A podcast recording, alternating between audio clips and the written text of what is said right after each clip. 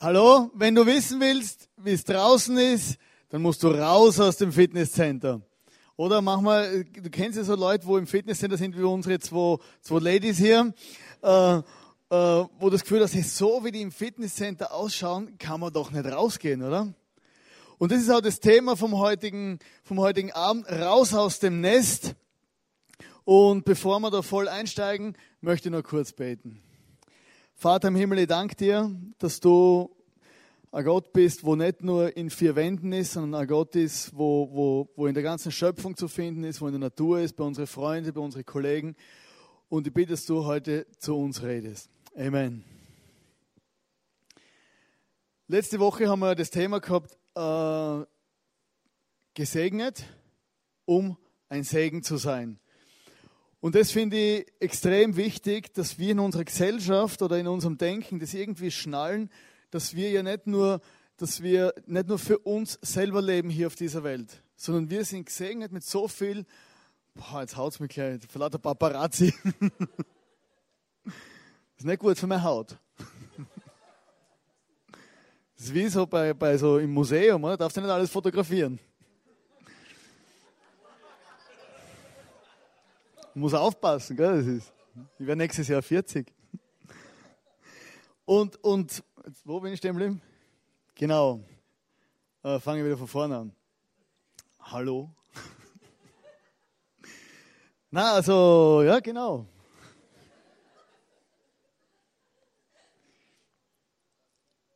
Wir haben eine Verantwortung und wir, wir müssen das auch irgendwie, müssen wir das Zeug, wo wir wissen und wo wir gesegnet sind, müssen wir das auch weitergeben. Oder man, du, du, hast, du, hast, so viel, du hast so viel Input dein ganzes Leben gekriegt und manche Menschen haben das Gefühl, die müssen noch mehr Input, noch mehr Input, noch mehr Input und sind nicht bereit, es irgendwie weiterzugeben und sind sich, nicht, sind sich nicht der Verantwortung bewusst, dass das, was ich gelernt habe in meinem Leben, auch über Gott und in, meiner, in meinem, in meinem christlichen Umfeld, dass ich das anderen auch erzählen kann. Man redet im Alltag einfach nicht über den Glauben. Wenn du im Business heute bist, wenn du irgendwo an einem Kaffeetisch sitzt in einer Mittagspause oder, oder in einer Frühstückspause und dann wird über alles geredet. Oder du kannst über, über, über Reiki reden, über den Buddhismus reden, über dein One-Night-Step vom äh, One-Night-Stand vom Wochenende. Und, aber du darfst nur nicht über den Glauben an Gott reden. Obwohl wir eigentlich in einem christlichen Land leben, mit, christliche, mit einem christlichen Hintergrund, aber man redet über diesen Glauben im Alltag nicht. Man sperrt das Ganze in, in Kirchenmauern rein und lässt es einfach nicht raus. Oder man hat das Gefühl, der Glaube gehört innerhalb rein von vier Wände.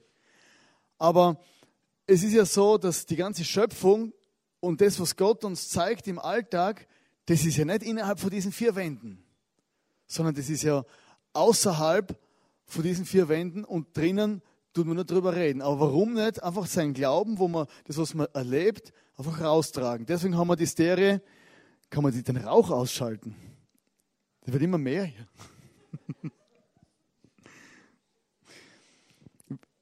Es brennt, genau. Es ist wie beim Feuerwehrmann, oder? Wenn du, wenn, Feuer, wenn, wenn du beim Feuer bist, das Haus brennt, oder? Und da wird jemand gerettet aus dem Haus raus, dann und du als Geretteter hockst draußen auf der Straße, hast es, hast es gerade überlebt, dann äh, wünschst du dir natürlich, dass die Menschen, die noch in dem brennenden Haus sind, oder die voll im Rauch stehen, ja, da wünschst du dir natürlich, dass die auch rauskommen. Also niemand steht auf der Straße und sagt, hey, Gott sei Dank bin ich gerettet, die anderen sind mir wurscht. Sondern die Menschen, die rausgerettet worden sind, die sagen, hey, denen da drin soll man das auch erzählen oder die von draußen, die Feuerwehr, sollte man reinschicken, dass man andere rausholt. Und deswegen ist, die, ist, ist das Thema vom heutigen Tag raus aus dem Nest. Es gibt ja so, so Einwände, so wie die Adler da, haben wir die schon gesehen? Die haben Einwände, oder? Ein Adler ist ja geboren worden zum Fliegen. Aber der wird, der wird natürlich voll in sein Nest reingeboren und dann kommt die Mutter, sei, sei, sei, nachdem er geschlüpft ist, und stopft ihn immer das Maul. Meine, das ist voll easy, so ein Adlerleben im Nest. Oder du hockst da drin und wartest oder super Aussicht oder so übers Tal, gell, hockst in deinem Adlerhorst, gell, die Mutter hat einen riesen Stress, gell, irgendwie noch Lämmer zu schlachten und dir zu bringen. Gell. Und dann plötzlich kommt der Zeitpunkt, wo dir die Mutter sagt, hey, raus aus dem Nest. Gell? Und du denkst, hä? Oder? Der Adler denkt sich, warum soll er raus? Schaut über die Kante, wow, da geht's brutal runter. Gell? Und wenn der Adler nicht rausgeht, gell, dann kriegt er einen Kick und fliegt und wird rausgeschmissen. Oder? Und irgendwann unterwegs merkt er, ich sollte fliegen, gell? ist vielleicht besser. Und dann fängt er an zum Fliegen, kennen wir die Geschichte, oder? Und so ist es auch mit Menschen, die, die in, in einer Kirche sind oder die, die an irgendwas glauben. Die werden manchmal auch herausgefordert, dass sie ihren Glauben, auch so wenn man die Bibel ganz offen durchliest, dann merkt man, aha, da geht es ja nicht nur um mich, sondern das, was ich erlebt habe, kann ja anderen weiter erzählen. Und dann ist es ja oft so, dass man das Gefühl hat, na, das ist nicht meine Priorität, oder? Sonntag in die Kirche ist okay, aber das muss ja niemand wissen. Das ist nicht meine Priorität, ich habe andere Prioritäten. Zwei Stunden pro Woche gläubig sein, das ist für mich wichtig, der Rest nicht. Oder, hey, keine Zeit. Hey man, im ICF geht schon 80 Minuten, hey, da kommt hier herauf und erzählt vor 80 Minuten, ich investiere 80 Minuten meiner kostbaren Zeit und dann soll ja noch irgendjemandem irgendwas erzählen davon, gell? Bloß nicht, oder? Keine Zeit. Oder mein Ruf, oder mein Ruf zum Verlieren. Stell dir vor, in meiner Firma weiß man, dass ich gläubig bin, oder? Also eigentlich ist gar nichts Schlimmes dabei, wenn du sagst, ich gehe jeden Sonntag in die Kirche. Aber da gibt es ja noch Arbeitskollegen, die, die könnten ja drüber lachen, in die Kirche und so. Gell? Und man kennt da solche, solche Herausforderungen, oder? Da sagst du, ja, wie, an, an, den Gott kann man ja gar nicht mehr glauben, oder? Der ist doch schon lang tot, gell? Und irgendwie der ist so weit weg und der ist so alt, der kann sich gar nicht mehr erinnern an die Schöpfung, gell? Und, und, oder? Und dann denken Leute, ja, ich könnte meinen Ruf verlieren. Aber zum Thema Ruf verlieren und so weiter, äh, ist natürlich, wenn man jetzt denkt an die, an die ersten Christen, die es gegeben hat, also die Leute, wo die Bibel geschrieben haben, wo die ersten Gläubigen waren, also die haben relativ mehr zu verlieren gehabt als ihren Ruf. Wenn man damals so vor 2000 Jahren gesagt hat, hey, ich bin gläubig, ich glaube an den Jesus, wo man da gekreuzigt hat vor kurzem, dann hat man gesagt, ja gut, kreuzigt man die auch gleich. Oder die Leute haben ihr Leben verloren, weil sie an den Glauben, zu den, an den Glauben ja, zu dem Glauben an Gott gestanden sind. Und, die haben, und das ist immer so relativ, was hast du zu verlieren, oder? Man, hat, man, man läuft durch die Gesellschaft und, und man kann alles machen und viele haben so Angst, dass sie ihren Ruf verlieren. Und wenn du deinen Ruf verlierst, nur weil du an Gott glaubst, dann hast du nicht viel verloren. Weil es ist ja relativ, es ist ja eigentlich wurscht, was die Leute um dich herum denken über dich. Oder der Nutzen. Du denkst dir, was bringt's? Ganz einfach. Oder? Kosten oder, einfach eine Rechnung aufstellen. Denkst du, ja, bringt ja nichts, oder? Was bringt mir das, wenn ich jemanden vor Gott erzähle? Hat überhaupt keine Auswirkung auf mein Leben, auf das Leben eines anderen, bringt nichts. Und da gibt es eine Begebenheit von, von Jesus und auf die Begebenheit möchten wir die heutige Messenger aufbauen. Johannes 4, Vers 5 bis 7 steht, sein Weg führte ihn auch durch Samarien, unter anderem nach Sychar, wo er immer das ist. Dieser Ort liegt in der Nähe des Feldes, das Jakob seinem Sohn Josef geschenkt hatte. Dort befand sich der Jakobsbrunnen. Müde von der langen Wanderung setzte sich Jesus an den Brunnen. Es war gerade Mittagszeit. Da kam eine Samariterin aus der nahegelegenen Stadt zum Brunnen, um Wasser zu holen. wenn man die Geschichte dann weiterliest, merkt man, Jesus ist da hingekommen und hat der Frau, hat sich einfach dort völlig chillig an den Wohnung gehockt, hat angefangen mit der Frau zu reden und ist in ein tiefes Gespräch mit der Frau reinkommen und dieses Gespräch, so diese Alltagssituation, hat das Leben dieser Frau radikal verändert. Weil Jesus hat gemerkt, hey, diese Frau hat Probleme, er hat irgendwie durch das, dass er Gottes Sohn ist, hat er alles gewusst, hat er gemerkt, die hat ein Problem mit Männern. Und es war Ehebrecherin. Nicht nur einfache Ehebrecherin, fünffache Ehebrecherin. Und muss dir vorstellen, diese Frau steht dann dort mit ihrem schlechten Gewissen und alles. Und der Jesus hilft ihr dann und begegnet ihr und die Frau wird nachher glücklich. Und Jesus hätte sich natürlich auch äh, der hat, äh, hätte sich da alles Mögliche sagen können. Gell? Weil es steht ja, er ist dorthin gekommen, und war, er war müde, müde vor der langen Wanderung. Also er war müde und hungrig. Das hätte sein Einwand sein können, hey, ich bin müde, und hungrig, lass mich einfach in Frieden. Gell? Oder die ganzen Weiber am Brunnen gell? und so das Riesengeschrei wieder. Gell? Und was ist ein Kaffeeklatsch? Gell? Ich sag, ah, müde und hungrig. Kannst du das vorstellen, oder? Oder kommst müde und hungrig in ein Kaffeehaus gell? und dann sitzt so, so die, die, die, die Hausfrauenrunde und ein Riesengeschrei. Gell? Ich sag, oh, Gott. Gell? Oder vielleicht hat sich Jesus das auch gedacht, aber er hat trotzdem mit ihr geredet. Und es war Mittagszeit. Oder Mittag, vielleicht Mittag redet man, damals haben wir vielleicht nicht miteinander geredet, ich weiß nicht, warum es Mittag, ob das so Spezielles ist, aber es war Mittag und er hat mit dieser Frau trotzdem geredet. Dann war es krass, es war eine Frau. Er war ja Jesus, ein Mann, und hat dann einfach alleine mit einer Frau geredet. Das war damals auch nicht so easy, dass du einfach eine Frau so auf der Straße anredest. Ich meine, das ist heute auch nicht easy. Oder wenn irgendeine anredet, sagt, hey, du hast ein Problem, hä? Oder hey, du, ich weiß ganz genau, du hast fünf Männer. Ich meine, es ist nicht easy. Aber er hat sie angeredet. Und das Krasseste ist, kulturell gesehen, sie war eine Samariterin. Und die Juden haben ja damals mit den Samaritern nicht geredet. Das war einfach so, die haben nicht geredet, die haben sich gegenseitig nicht mögen. Das hat jeder gewusst normal, der hätte, er hätte sie aus seinem kulturellen Hintergrund, mit allem, was ist, hätte er diese Frau völlig ignoriert. Und das ist eben der Unterschied von Jesus.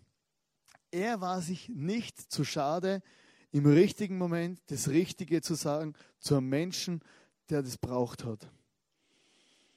Und er hat seine Komfortzone verlassen. Es gibt in unserem Leben ja so Komfortzonen. Oder das kennst du vielleicht auch. Es gibt so, so einfach so Komfortzonen, wo wir uns wohlfühlen. Und das ist auch wichtig. Da ist noch ein Bild. Genau, Nutzen und Gefahren meiner Komfortzone. Weiter. Genau. Die Komfortzone, das sind unsere Gewohnheiten, oder? Und es ist wichtig, dass wir Komfortzonen haben. So eine Komfortzone vor unserem vom geregelten Tagesablauf, unsere Familien, unser Zuhause, unsere einfach äh, gute Freunde, Bekannte. Es gibt im Leben so eine Komfortzone, wo einfach wichtig ist, dass wir die haben.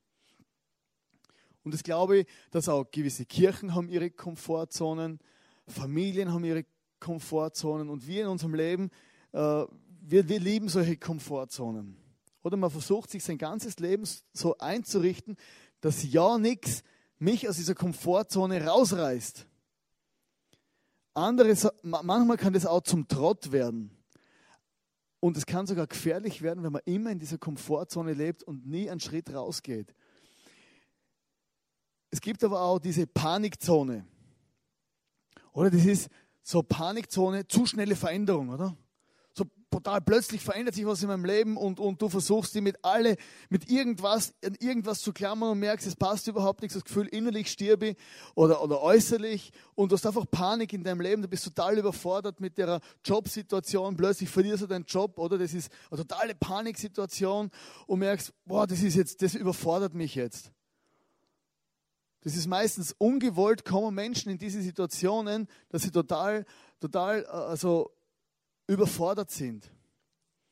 Es ist wie wenn du in der Sauna hockst, ja, Sauna sind 90 Grad, gell, denkst, wow, na, lass auf die Uhr, ah, zwei Minuten, zwei Minuten. Vor mir siehst draußen jemand, gell, sperrt die Tür zu, gell. Schau, oh, oder? Du gehst hin, rüttelst, gell, und, boah, Panikzone, gell. Oder? Zwei, 15 Minuten rum, oder? Und das wird wirklich eine Panikzone dann, gell. Und stell dir vor, manchmal ist es in unserem Leben so, Plötzlich bist du in einer Panikzone, wo du nie sein wolltest. Und das ist der schnelle Tod. Oder du, das überfordert dich, du verreckst schier. Aber auch in der Komfortzone ist halt der langsame Tod. Was eine Ehe, du bist fünf Jahre verheiratet, zehn Jahre verheiratet, oder 15 Jahre verheiratet. Man hat so seinen Trott, gell, morgens um sieben außer Haus, abends um fünf nach Hause. Um, um genau um, um 6 Uhr gibt es Mittagessen, um 19.30 Uhr ZIP 2, gell, äh, schaltest die Füße, Füße auf den Tisch, gell, um 10 Uhr ins Bett. Und, und, und nach so nach zehn Jahren in der Komfortzone, gell, merkst, wow, ich bin ja verheiratet, die, die lebt ja noch. Oder? Und so, ah, bist auch noch da, gell? Hallo Schatz, hast dich aber verändert die letzten zehn Jahre.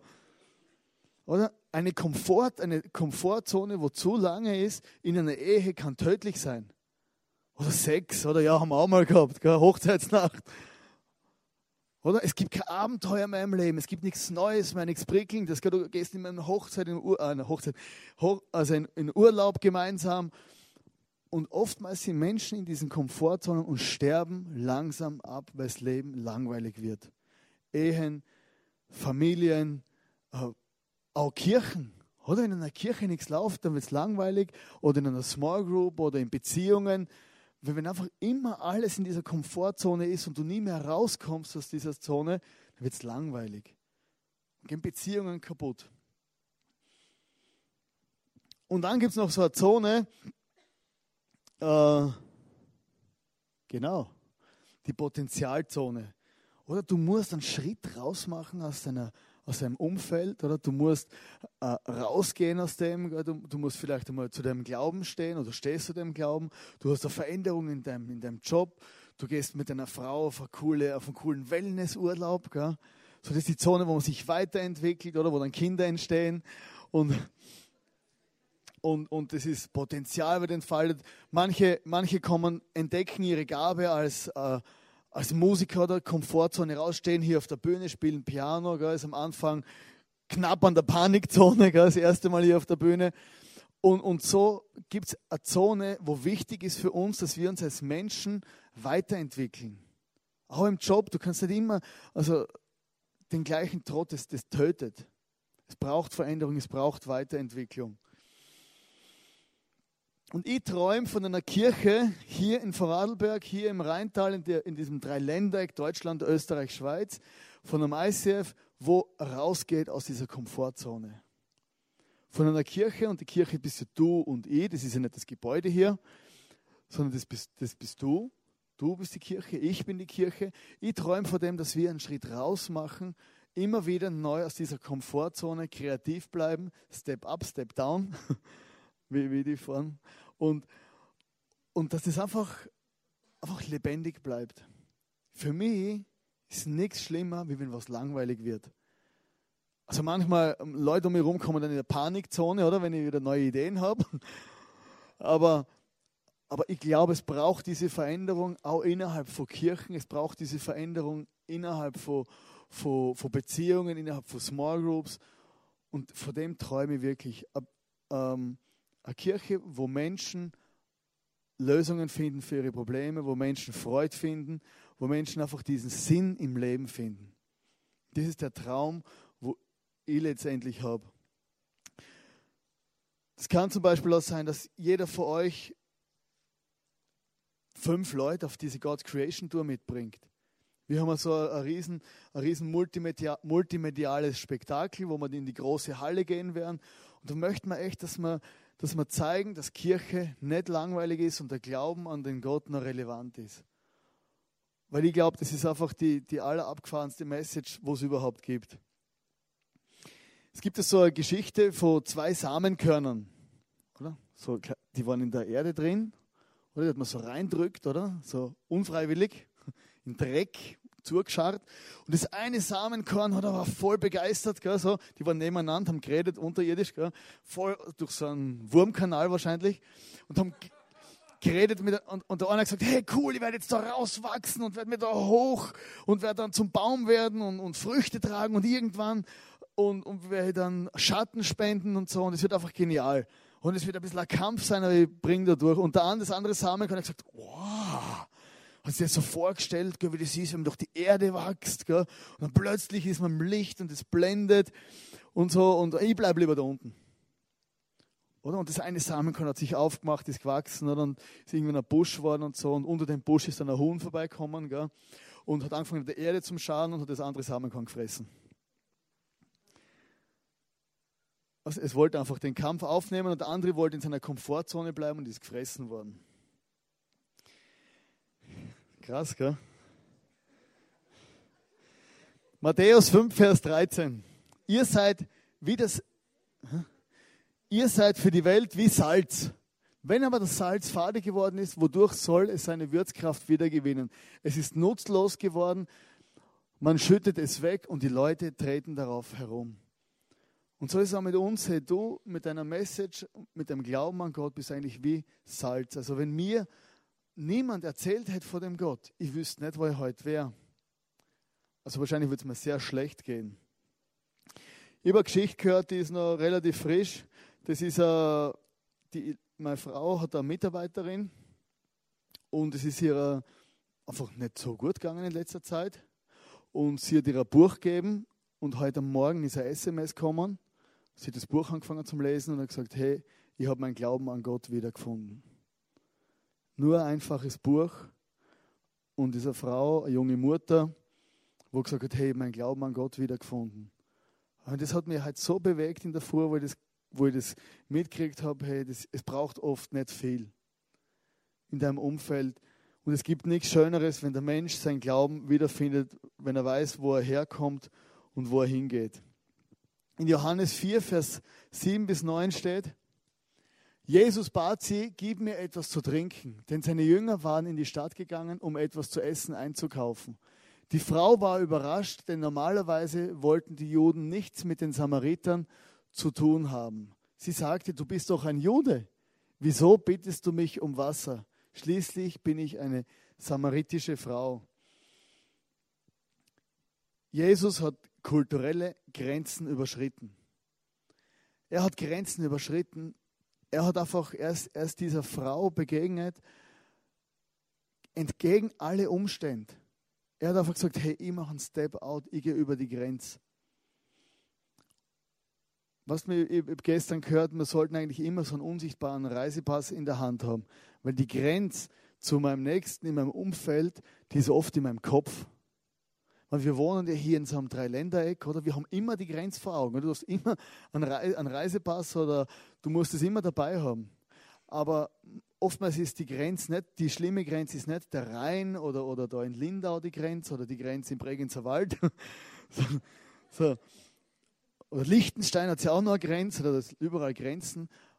Oftmals ist die Grenze in unserem Kopf, wo wir zu den gegenüber anderen Menschen aufbauen. Und Jesus hat es nicht gemacht. Er, er war sich bewusst, raus aus dem Nest und meine Grenzen überwinden. Sein Alltag war das Sprungbrett aus dem Nest raus. In Johannes 4, Vers 10 steht dann, Jesus antwortete ihr, wenn du wüsstest, was Gott dir geben will und wer dich hier um Wasser bittet, würdest du mich um das Wasser bitten, das du wirklich zum Leben brauchst und ich würde es dir geben. Jesus war sich bewusst, dass seine Message lebensverändernd ist für diese Frau. Hey, kannst du dir vorstellen, wie verletzt die Frau war? Also nicht um, die hat ja nicht einfach so fünf zerbrochene Beziehungen gehabt die Frau hat nicht, es ist nicht einfach so passiert oder die hat sicher, die ist sicher nicht auf die Welt gekommen und hat gesagt, hurra, ich werde fünf Beziehungen in den Sand setzen, ich freue mich schon drauf. Sondern die, hat, die, die war verletzt, die hat vielleicht irgend, die war dort als verletzte samaritische Frau. Jesus hat gewusst, was hier passiert ist und hat gesagt, hey, ich kann dir echtes Wasser geben. Vielleicht hat die Frau immer in Beziehungen gesucht. Vielleicht hat die Frau genau sie hat vielleicht Liebe gesucht oder irgendwas und ist von einer Katastrophe in die nächste reingelaufen. Und da kommt Jesus und sagt dir, hey, ich habe das, was du brauchst. Liebe, Vergebung, Annahme. Genau so ist vor vielen Jahren sind Leute zu mir gekommen und haben gesagt, man hat mir drei Jahre lang immer wieder von diesem Gott erzählt. Und immer, ich habe immer gemeint, die spinnen. Ich habe gemeint, wie kann man bloß an den Gott und den Jesus glauben? Ich sicher habe es gehört als Kind und so. Aber wenn man erwachsen ist, dann braucht man das nicht mehr, oder? Das sind ja so Kindermärchen. Aber nach drei Jahren habe ich irgendwann gecheckt, hey, ich könnte mal selber mit dem Gott reden. Und habe das gemacht und ich bin diesen Leuten so dankbar, dass sie mir das erzählt haben damals. Und die Botschaft, die die Frau nachher gehabt hat, die hat Power gehabt. Johannes 4, Vers 28 bis 30 steht, Da ließ die Frau ihren Wasserkrug stehen, lief in die Stadt und lief, rief allen Leuten zu, kommt mit, ich habe einen Mann getroffen, der alles von mir weiß. Vielleicht ist er der Messias. Neugierig liefen die Leute aus der Stadt zu Jesus. Kannst du dir vorstellen, na, die hat einfach nicht gewartet und mit Jesus, sondern die hat einfach alles liegen und stehen lassen, ist in die Stadt gelaufen, ganz hysterisch und hat gesagt, hey, der weiß alles von mir. Manche haben sich gedacht, da gehe ich sicher nicht hin, wenn der alles weiß. Das hat mir gerade noch gefehlt. Aber die, aber die Leute haben gemerkt, hey, das ist, da ist was dahinter. Da ist ein Message. Die Frau hat was gefunden. Das will ich auch. Und es macht einen Unterschied, ob du das weißt oder nicht. Vielleicht bist du heute da und keine Ahnung von dem Jesus. Aber es macht einen Unterschied, ob man das weiß oder nicht. Weil der Jesus ist so real und der will dir auch begegnen. Vielleicht bist du heute da und, und denkst, ja, was macht, warum, was ist das, ist das jetzt wichtig oder nicht wichtig, ob irgendjemand in meinem Umfeld weiß, ob ich an Jesus glaube oder nicht. Warum soll ich jemand einladen auf so, auf so einen multimedialen Vortrag, God's Creation? Du interessiert doch eh niemand. Menschen sind gottlos. Ich möchte euch eine Geschichte erzählen, dass, es, dass du weißt, dass es einen Unterschied macht. Von einem Freund von mir, der hat einen Arbeitskolleg und vor dem ist das Kind gestorben. Tragische Geschichte.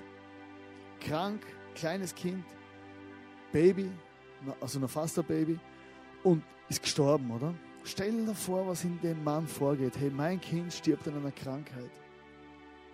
Furchtbar. Und der ist wieder zurückgekommen an seinen Arbeitsplatz und der weiß, dass mein Freund gläubig ist.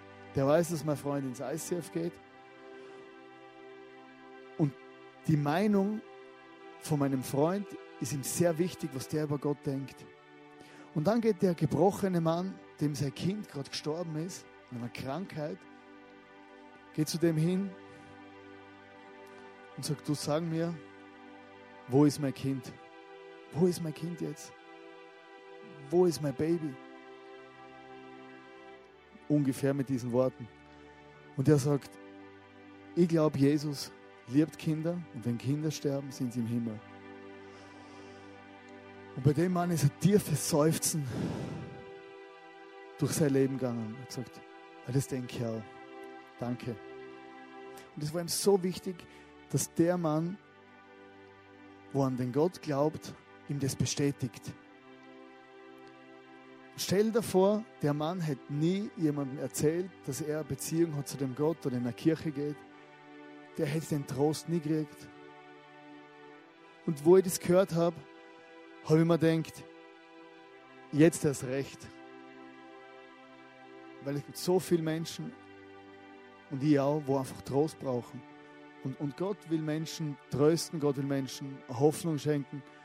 Und es will er auch dir geben, wo, egal wo du halt drin stehst, er will auch die trösten. Und wir nehmen uns jetzt noch eine Zeit, wo wir eins, zwei Lieder singen.